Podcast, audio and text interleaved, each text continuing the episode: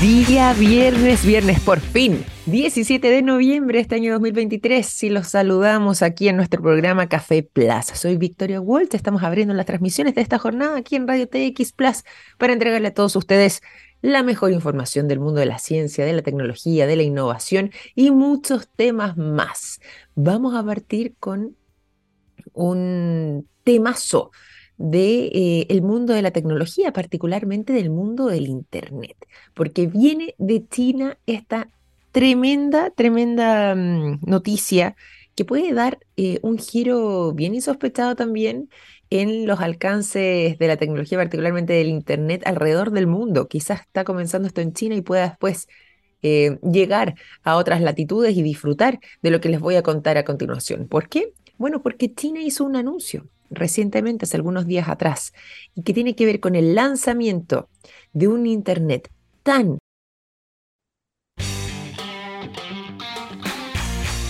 Y les traemos novedades entonces a esta hora de la mañana de parte de Café Plus que tiene que ver con este Internet, la más rápida del mundo, que permite descargar un 0.2 terabytes por segundo, el equivalente a 150 películas por segundo, según han estado informando desde los principales medios de comunicación de China. Esta red alcanza a extenderse por una distancia de aproximadamente 3.000 kilómetros de cableado de fibra óptica. Esto desde la capital Beijing o Pekín hacia las ciudades del centro, ciudades como Wuhan, y eh, Guangzhou, o Cantón, como es conocido, hacia el área sureste de ese país. Esto, eso sí, tiene la particularidad de que, si bien, claro, ahora está haciendo noticia, se fue activando durante el mes de julio. Y todo esto después de esta semana comenzó con lo que ya es no la marcha blanca, sino que la puesta en escena final del lanzamiento de este tipo de Internet, esta mm, eh, Internet más rápida del mundo que después de el periodo de julio hasta la fecha ha logrado soportar, mantener y tener un desempeño acorde a eh, los requerimientos de esa población y sobre todo además entregando un Internet de manera fiable. Con esto buscan hacer historia y desmarcarse también de eh, el resto de los países en esta verdadera era de la comunicación y sobre todo además de la información a través, en este caso, de eh, el desarrollo de este internet ultra hiper veloz y em, ya han calificado esta operación como algo completamente exitoso. ¿Qué puede generar una situación como esta? Bueno, por supuesto que países como Estados Unidos, su em, rival natural, sobre todo cuando estamos hablando en estos temas de tecnología. Y Japón han estado mirando esto con algo de sospecha y quizás con un poco también de mm, intenciones de poder replicarlo en sus países, pero bueno, por supuesto acá China le sacó un paso de ventaja. De todas maneras, el software y el hardware, hardware digo, del sistema de la nueva red de China ya se han sido producidos a nivel nacional de momento y todavía no se confirma la posibilidad de extenderlo hacia otros lugares del mundo. ¿Qué les parece a ustedes? Bueno, los chinos aquí siempre avanzando y sorprendiéndonos cuando estamos hablando de este tipo de temáticas, más aún en lo que son estos verdaderos saltos exponenciales cuando estamos hablando de eh, tecnología e Internet y ahora haciendo historia con este nuevo hito en el mundo del Internet, el más rápido del mundo, pudiendo hacer descargas de 1.2 terabytes por segundo. Impresionante. Bueno, otra cosa impresionante que vamos a estar compartiendo con ustedes durante esta mañana es la conversación que tendremos a continuación junto a nuestro invitado. Les voy a dejar por adelantado quién es antes de que nos vayamos a la música, porque el día de hoy estará con nosotros el periodista, director del documental Antártica en búsqueda de la adaptación, J. Loyola. J. Loyola estará conversando con nosotros para contarnos todo sobre este lanzamiento, el lanzamiento de este documental Antártica en busca de la adaptación y además entregarnos los detalles de cómo se realizó este trabajo, cuándo será este lanzamiento y quiénes estarán presentes, ¿ah? porque hay autoridades eh, personas públicas que van a estar siendo parte y testigos de lo que va a ser este destacado lanzamiento. Todo eso después de la música. Nos vamos de inmediato al sonido de The Strokes. La canción Last Night es lo que suena cuando ya son las 9 de la mañana con 16 minutos. Ya son las 9 de la mañana con 19 minutos, se los habíamos adelantado a quienes nos están acompañando desde temprano en la mañana. Hoy día vamos a tener una tremenda conversación muy interesante respecto al documental Antártica en búsqueda de la adaptación. Todo esto ha sido parte del trabajo de J. Loyola y su equipo que han estado eh, trabajando y por supuesto sacando adelante todo lo que tiene que ver con este documental que ya tiene fecha para su avant premier. Sí, porque este lunes va a ser el avant premier y posteriormente ya todo el público también podrá disfrutar y conocer sobre lo que es el desarrollo y trabajo de este documental Antártica en búsqueda de la adaptación. Por lo mismo, vamos a estar conversando junto a nuestro invitado, el director del documental, J. Loyola, que está hoy con nosotros. ¿Cómo estás, J? Bienvenido a Café Plus. Muy buenos días. Muy buenos días. Gracias, Victoria, por la invitación. Nosotros muy contentos de tenerte para poder eh, conversar sobre este trabajo Antártica en búsqueda de la adaptación, sobre todo además en estos tiempos donde sabemos cuánto ha sufrido eh, la Antártica con lo que son los estragos, ¿cierto?, del cambio mm. climático y bueno, por supuesto, todo lo que está pasando ahí em, con los seres vivos que ahí habitan, eh, con mm. las especies que están ahí presentes. Cuéntanos un poco cómo es que surge la idea de plasmar todo esto en un documental y finalmente ir narrando también lo que tiene que ver con el trabajo de distintas iniciativas científicas que están en estos momentos desarrollándose en ese territorio. Sí, oye, es que es súper interesante que se genere este evento del día lunes 20 a las 19 horas en la Cineteca Nacional, en un contexto donde el presidente Gabriel Boric va a viajar a la Antártica junto al secretario general de la ONU a revisar eh, en, terreno, digamos, eh, las consecuencias del cambio climático en la Antártica. Cierto. Que es interesante porque se conecta justamente con el objetivo del documental. El documental es un documental científico y de aventura que busca presentar un, nuevo contenido asociado más bien a la esperanza. Hemos escuchado mucho mm. sobre la catástrofe del cambio climático, eh, que no hay ninguna duda que lo es. Eh, hay evidencia científica que lo demuestra. Pero eh, ser catastrofistas, tener una mirada negativa sobre el, sobre el futuro, a mí me parece que es igual de nefasto que el negacionismo, eh, porque te congela, te detiene. Y, y, lo interesante de este documental es que es un documental que tiene a cuatro protagonistas de distintas disciplinas, de distintas partes del mundo, que viajan a la Antártica a buscar respuestas de nuestra adaptación y de la adaptación de las especies que viven ahí al cambio climático. Y es una aventura que al final de su recorrido vuelve con cierta esperanza, lo cual mm. es un bonito mensaje para los tiempos que corren en una época en donde estamos circunscritos a una serie de noticias no muy favorables al respecto. Absolutamente. Y bueno, y tú, perdón, disculpa. No, dale, no, es que como quería responder tu pregunta, este documental comenzó en 2018. Nosotros nos embarcamos en una en una travesía, nos subimos al buque Aquiles de la Armada en, Punta Arena y viajamos a la Antártica junto al grupo científico eh, que coordinó la INACH. Eh, este es un documental que cuenta con el apoyo de INACH, el Instituto Chileno Antártico, también con eh, el apoyo de la Embajada de Estados Unidos en Chile y de Corfo. Con, con, todo ese apoyo nosotros viajamos en el año 2018 por primera vez a la Antártica en un buque donde recorrimos eh, la península antártica y eh, esa fue la primera aventura. Tuvimos que cruzar el paso Drake, que es el mar más violento del mundo, eh, que también está, por supuesto, graficado en el documental. Una experiencia impresionante. Uy, me imagino además, claro, la, experiencia en sí mismo, porque ya la travesía en sí es, algo, no, no, me ha tocado a mí, pero por lo que yo sabía, un poco también por lo que tú nos vas contando, ya el viaje, el poder hacer el cruce desde el continente para llegar hasta allá es por supuesto que una experiencia en sí misma. Más me imagino además eh, poder desplegarse y estar en terreno, eh, todo lo que eso involucra. Y en este caso, y tú lo mencionabas también, eh, van haciendo una especie de em, seguimiento o acompañamiento también dentro de lo que tiene que ver con este documental, con esta mirada científica dentro de lo que son distintas investigaciones y que están eh, recogidas y están plasmadas también dentro de este documental con esta mirada un poco más propositiva hacia el futuro. ¿En qué mm. consisten esas eh, iniciativas y cómo ha sido también el trabajo con ellos estando en mm. terreno? Sí, eh, bueno, son cuatro disciplinas muy distintas, como te decía, de distintas partes del mundo.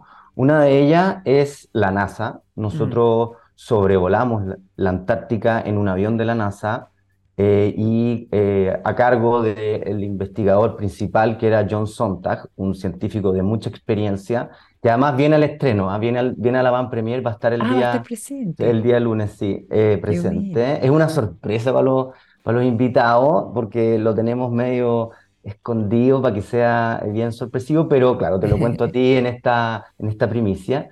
Eh, John Sontag lo acompañamos en esta misión de sobrevolar la Antártica para, con una serie de instrumentos que tiene el avión, eh, poder hacer una radiografía de cómo están los hielos antárticos. Eh, y es, una, es un vuelo muy, muy maravilloso porque es durante dos noches. Entonces vimos el amanecer y el anochecer dos veces sobre el avión en el, en, el suelo antártico y ahí se generan unos colores increíbles, crepusculares, que están mm. graficados en las imágenes, muy lindo. Pero además era un, era un viaje con cierto riesgo porque el avión tiene que sobrevolar a solo 150 metros sobre el nivel de los hielos. Un avión súper grande, un avión que se usa para efectos comerciales también, pero que fue adecuado obviamente para todos los instrumentos eh, de la NASA pero como te digo, muy bajo, un vuelo que solamente se puede hacer en la Antártica porque tiene una cierta homogeneidad en su altura, porque es muy, muy riesgoso. bueno, esa es una investigación. Qué impresionante además esta historia. Bueno, tú nos decías que habían eh, otras más. Acá está el caso de Johnson Tack, como decías tú. Eh, en este caso, trabajando eh, con la NASA con este peligroso vuelo, además, por lo que nos cuentas, que tiene sus riesgos ahí a una distancia bien cortita eh, o bien chiquitita respecto a dónde está la altura de los hielos, em, pero también hay otras iniciativas, si no me equivoco, hay una que proviene también de Brasil, eh, en el caso de Giselle Dantas, cuéntanos un poco de esta protagonista y cuál vendría siendo también el trabajo que ella realiza, que ustedes pudieron seguir.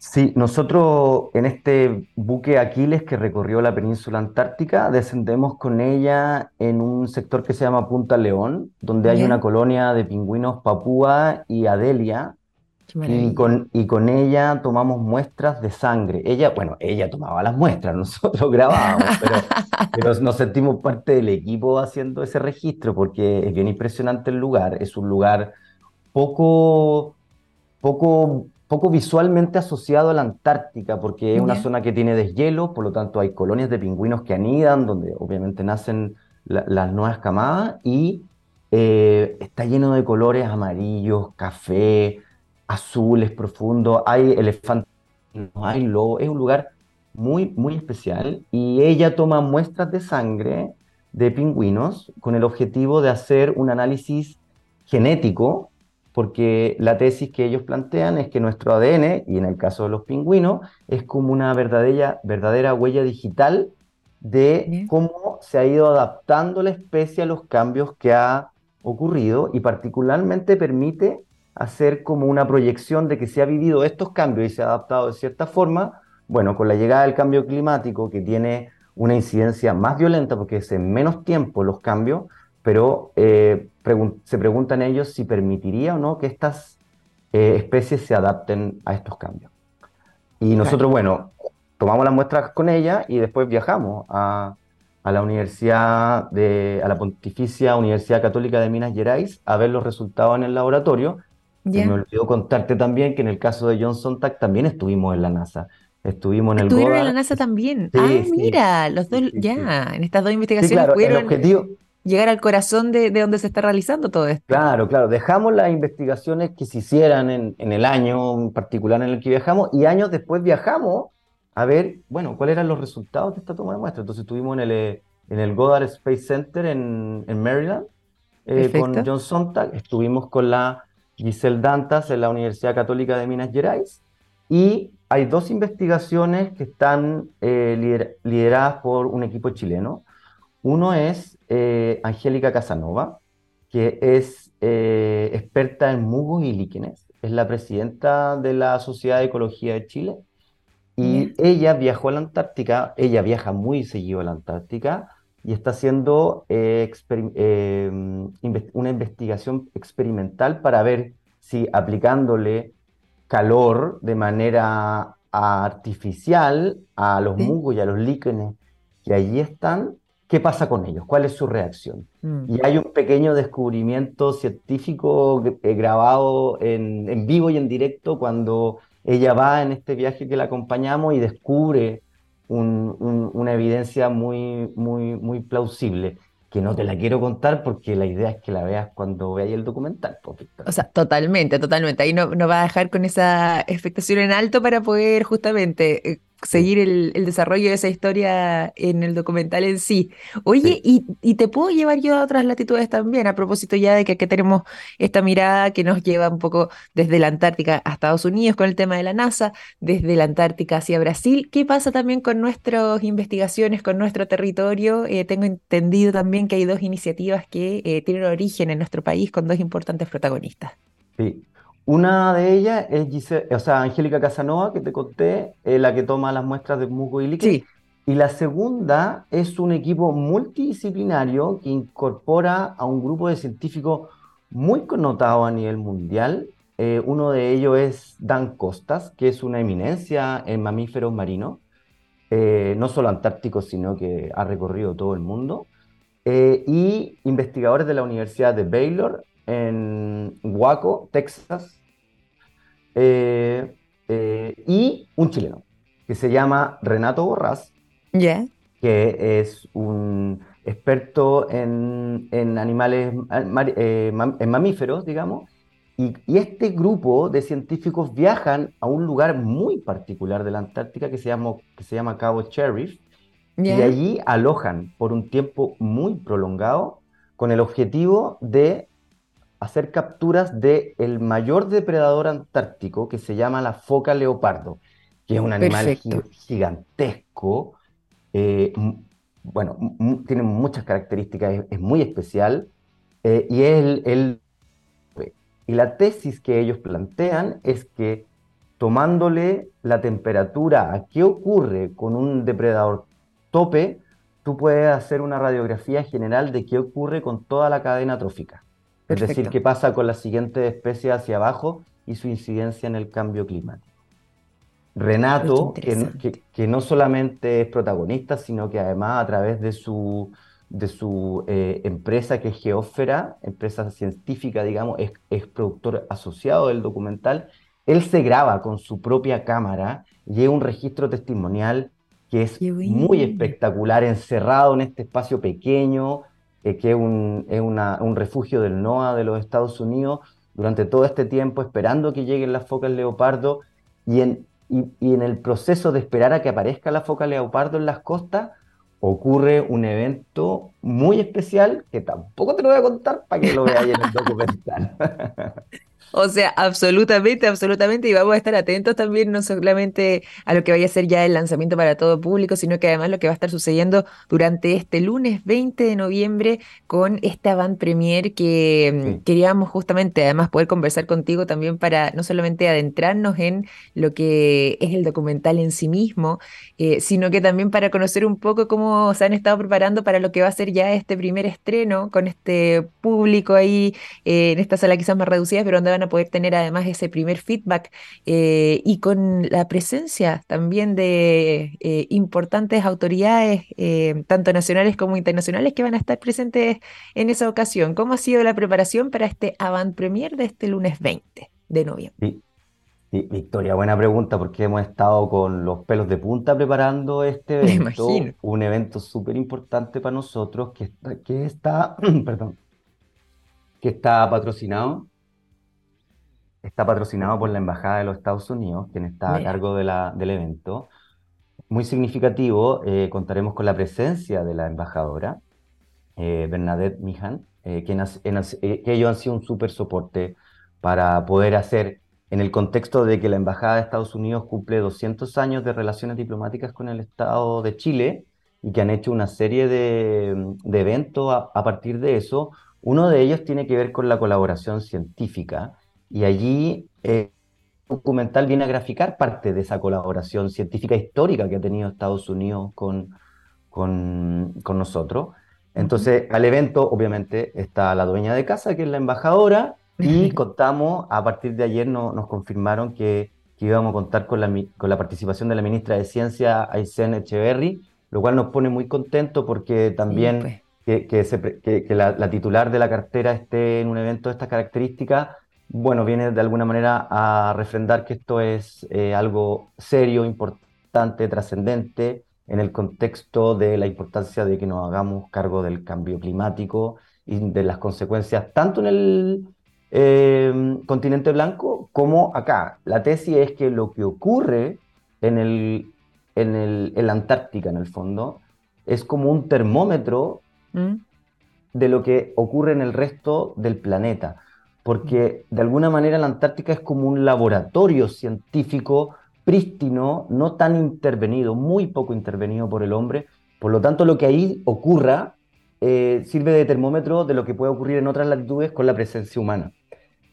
Al evento también eh, contaremos con la presencia de Marcelo Lepe, el director del Instituto Chileno Antártico, que para nosotros es muy importante contar con Marcelo porque él ha sido un gran soporte también para empujar este documental. Eh, y bueno, distintas eh, autoridades, académicos, el mundo de las ciencias en general está siendo convocado a este evento desde las distintas carteras de gobierno, desde las distintas universidades, de los centros de pensamiento.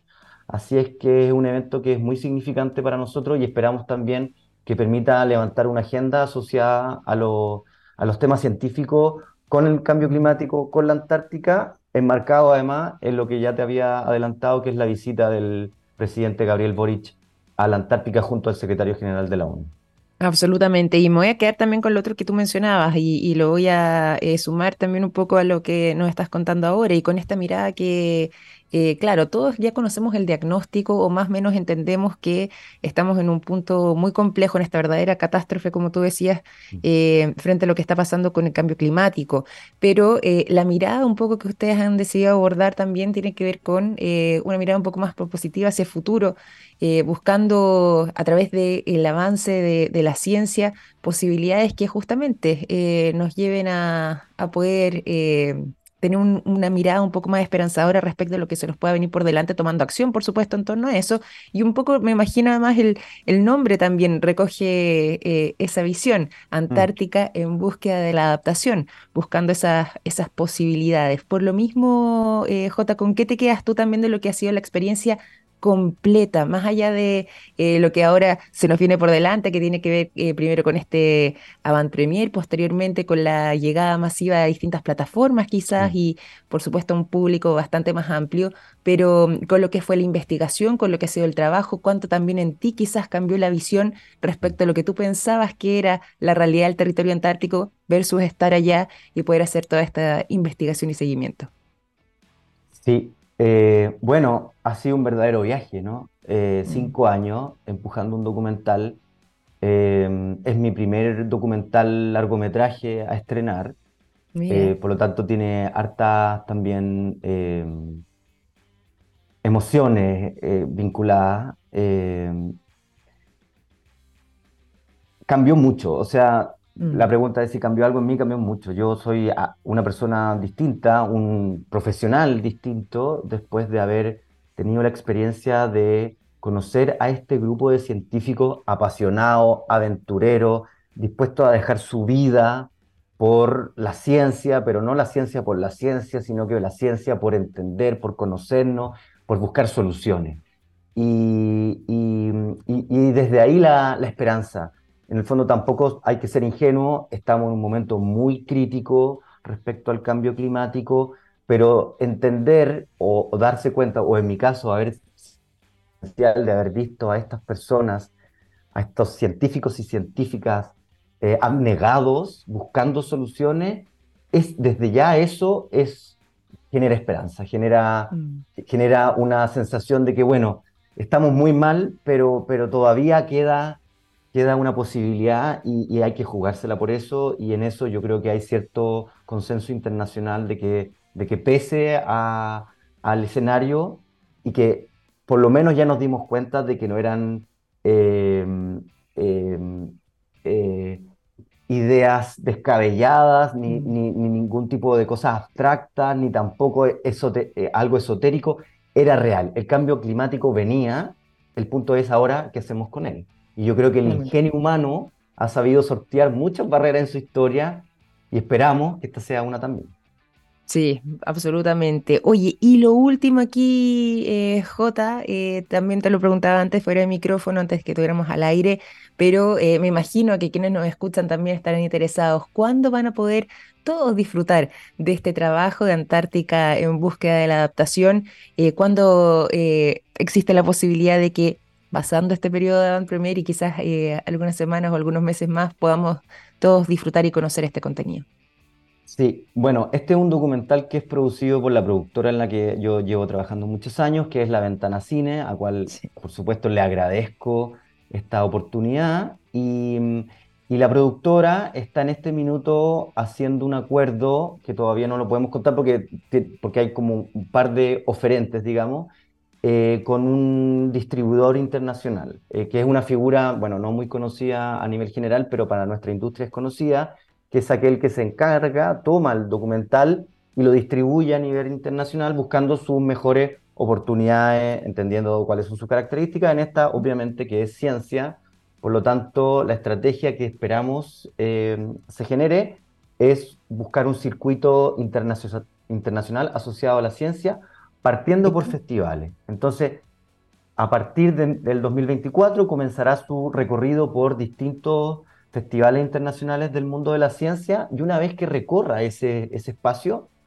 eh, buscar una, una proyección en distintas plataformas, canales internacionales, de los cuales la verdad todavía es difícil saberlo porque dependerá de lo que diga el distribuidor, el comprador, etcétera, etcétera. Pero lo cierto es que en 2024 se va a estrenar como tal, como te insisto, lo del lunes es una avant premier privada, eh, y su estreno internacional en el 2024. Esperamos con un gran y amplio recorrido por el mundo. Yo tengo hartos sueños, pero, pero claro, eh, no solo dependen de uno.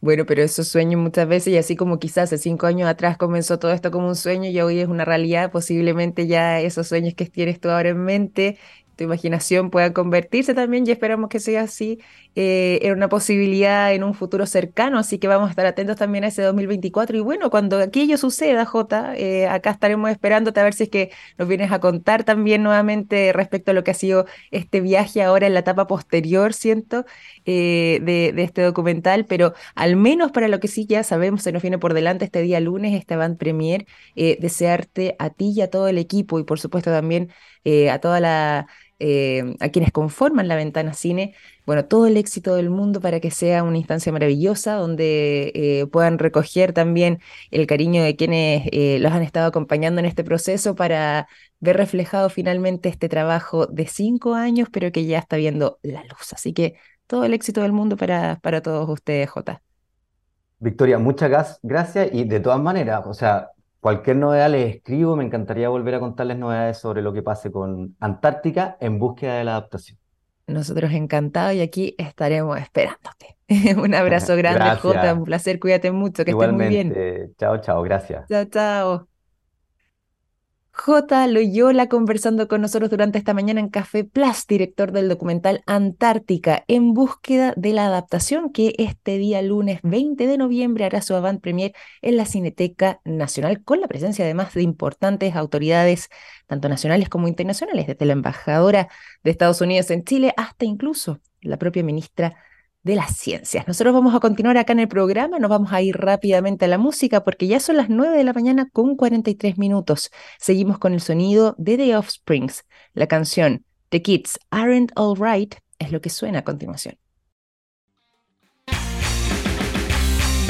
9 de la mañana con 46 minutos disfrutamos del sonido de The Offsprings con la canción The Kids Aren't Alright, que además fue estrenada un día como hoy, pero en el año 1998, imagínense ustedes el tiempo hacia atrás. Así que, bueno, recordamos también ese hito musical. Nos vamos a ir a la información y en estos momentos les quiero contar a ustedes lo que a mí me contó un pajarito. Sí, me contó un pajarito que SQM tiene una exitosa alianza público-privada en litio y que trabajan día a día en todas sus líneas de negocios para entregar productos de estándar mundial en salud, en alimentación, en energías limpias y en electromovilidad, construyendo así un futuro más sostenible. ¿Cómo sé de todo eso? Fácil, me lo contó un pajarito. SQM, Soluciones para el Desarrollo Humano.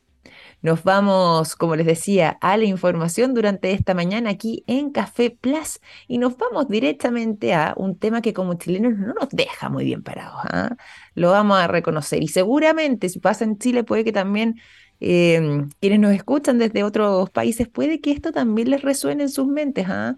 Eh, lo que les voy a contar a continuación. Y si es así, ojalá rápidamente tomen cartas en el asunto y puedan modificar esto que eh, les voy a contar a continuación. Se hizo un estudio respecto a cuáles son las claves o contraseñas más utilizadas en los distintos países del mundo, obviamente incluido Chile. 35 países a analizar por parte de NordPass, que es este gestor de contraseñas para empresas y para usuarios particulares, que decidió hacer este análisis y se encontró con resultados que son sorprendentes, sobre todo en esta era de eh, esta era digital, en este periodo donde gran parte de nuestros procesos y gran parte también de nuestros recursos, de nuestros accesos a servicios, de nuestra información personal está disponible eh, a través de la web, lógicamente una buena contraseña sólida y con eh, distintos caracteres y complejidades puede ser la gran diferencia entre que esa información sea vulnerada y el hecho de que no. Bueno, pero en Chile al parecer eso no lo tomamos tan en serio. ¿ah? ¿Saben por qué? Bueno, porque este análisis de NordPass arrojó que en el caso de los chilenos, las contraseñas más populares en este año 2023 son, tan, tan, tan, Colo Colo 91, Sí, a todos los hinchas, a todos los que todavía recuerdan esa importante copa, bueno, Colo Colo 91 es una de las contraseñas más utilizadas en Chile. ¿Saben cuál es la, pero no es la más popular, ¿saben ustedes cuál es la más, más, más popular? 1, 2, 3, 4, 5, 6. Imagínense ustedes, o sea, nivel de vulnerabilidad, pero ya facilísimo, ¿cierto? Bueno, segunda, admin de administración o administrador, ¿cierto? Otra de las más llamativas, no está en el tercer lugar, pero sí en el sexto. 1, 1, 1, 1, 1. clave que eh, también se repite muchísimo es password. Y otra, y aquí, ojo, y voy a tirar eh, las orejas a las personas que lleven este nombre, ¿ah? porque seguramente más de algunos que tienen estas claves tan facilísimas em, tendrá los nombres que les digo a continuación ¿ah? Benjamín, Antonio e incluso Felipe, Felipe 1, 2, 3, 4, 5, 6, hasta 8, también son las claves más utilizadas. Benjamín como tal, o sea, en el fondo, Benjamín, Antonio es otra de las claves más utilizadas y bueno, Felipe, pero con números, ¿cierto? Del 1 al 8. Así de sencillas son nuestras claves, así de fácil al parecer vendría siendo poder hackearlas. Y por eso después nos sorprendemos, ah, uy, pero ¿cómo pasó esto? Yo no sabía, ¿por qué me abrieron la cuenta?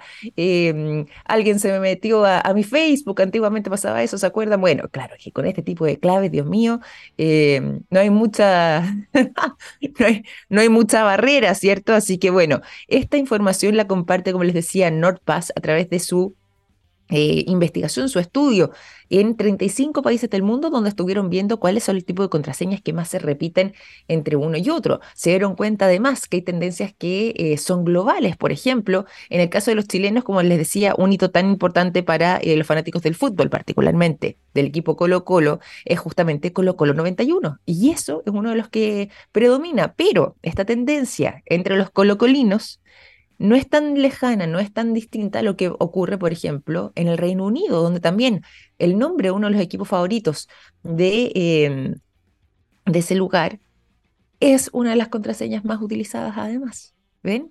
Y bueno, esto de los nombres y que yo decía, por Dios, los Benjamín, Antonios y Felipe, que tienen eh, sus nombres como contraseña, es algo que tampoco es solamente propio de nuestro país. Claro, es propio de nuestro país con estos nombres, Benjamín, Antonio y Felipe, pero en el caso de Estados Unidos eh, se repite mucho con el nombre Richard. Y en el caso, por ejemplo, de Italia, con el nombre Francesco. E incluso, si nos vamos a los Emiratos Árabes Unidos, también se repite Richard 01. Es una de las contraseñas más utilizadas en este país. Ahora, ¿Qué nos indica todo esto? Bueno, que esta tendencia, por supuesto, que es alarmante, pues. Es alarmante a todas luces porque nos encontramos con claves que son fácilmente vulnerables y que incluso hasta un 70% de estas contraseñas de la lista global de este año puede ser hackeada en menos de un segundo. En menos de un segundo. Impresionante. Bueno, ¿Qué mm, mandan como recomendación? Por supuesto, tener claves largas que sean complejas, que sean alfanuméricas, que incluyan mayúsculas, minúsculas y por supuesto además, si es posible, distintos caracteres, símbolos, eh, además de los números y las letras. Eh, evitar guardar, por supuesto, toda esa información en computadores o en lugares donde sea fácil eh, poder encontrar esas contraseñas. Y por supuesto, además, siempre ojalá estar atentos para hacer una renovación permanente de esas claves y contraseñas, es decir, no quedarse siempre con la misma, ah, lo otro, no utilizar la misma clave para todo, por supuesto, pero eh, ir haciendo actualizaciones, ir cambiándolas de tanto en tanto para evitar em, que exista otro tipo de situación más compleja en torno a todo esto. Así que aquí información que nos viene em, a sacudir un poco quizás respecto a lo que pensábamos nosotros podía ser contraseñas de seguridad, pues no, hay que hacerlas más difíciles más complejas porque claramente son muy fáciles de vulnerar, eh, no solamente en Chile, sino que además en gran parte de los 35 países analizados por NordPass. Antes de finalizar, también les tengo información que viene del mundo de la fauna y particularmente respecto a una especie que se pensaba ya habría estado extinta. Así es, fíjense que eh, se logró redescubrir porque no se tenía noción de que aún vivía este animal en eh, la región de Papúa. Eh, un ejemplar de un animal que había poblado o que ha poblado, porque sigue con vida, ¿cierto? La Tierra desde hace cerca de 160 millones de años antes incluso de que desaparecieran algunos de los dinosaurios. ¿ah? Fíjense que eh, una expedición internacional logró fotografiar al sagloso de Sir David, que es una especie de mamífero que tiene púas, un hocico muy alargado y que es bien eh, curioso porque si bien estamos hablando de un mamífero, es de los pocos mamíferos que pone huevos. Y bueno, se había dejado de eh, registrar la presencia de este animal, no había podido ser visto nuevamente por seres humanos desde aproximadamente seis décadas atrás, lo que hacía sospechar de que ya estaba extinto. Bueno, ¿qué terminó sucediendo? Fíjense que un grupo que estaba explorando eh, por ella, por Papúa, eh, los territorios, dejó unas cámaras ocultas automáticas eh, instaladas en zonas frondosas de las junglas montañosas de los cíclopes. Y es justamente en ese lugar donde en una toma nocturna logró ser capturado uno de estos ejemplares en fotografía y en video, dejando o poniendo más bien sus huevos en esa zona. Y eso nos da cuenta de dos sorpresas. La primera, lógicamente, hay ejemplares vivos, por algo están ahí deambulando. Segundo, están eh, aumentando quizás poquito a poquito esa población justamente porque están dejando estos huevos que em, vendría siendo un tremendo hallazgo después de prácticamente seis décadas en las que no había sido visto eh, ni se habían tomado registro de ningún sagloso de Sir David que fue mm, este animal que pudo ser captado entonces a través de estas cámaras nocturnas. Ya se han instalado además cerca de 80 cámaras en toda esa zona, en lo que es una distribución aproximada de 11.000 metros para poder ver y ir siguiendo los pasos de eh, tanto este sagloso, es decir, David, como quizás otros que conformen parte de una misma comunidad para poder ya llevar un conteo un poco más exhaustivo respecto a esta especie que se pensaba estaba extinta. Con esa información positiva, vamos a ir finalizando este capítulo de Café Plus. Y son las 9.56. Les quiero agradecer a todos ustedes por habernos acompañado durante esta mañana y los dejo invitados a seguir en sintonía de nuestra radio. Nosotros nos reencontramos el lunes a las 9 en punto. Un gran abrazo, que estén muy bien. Chao, chao.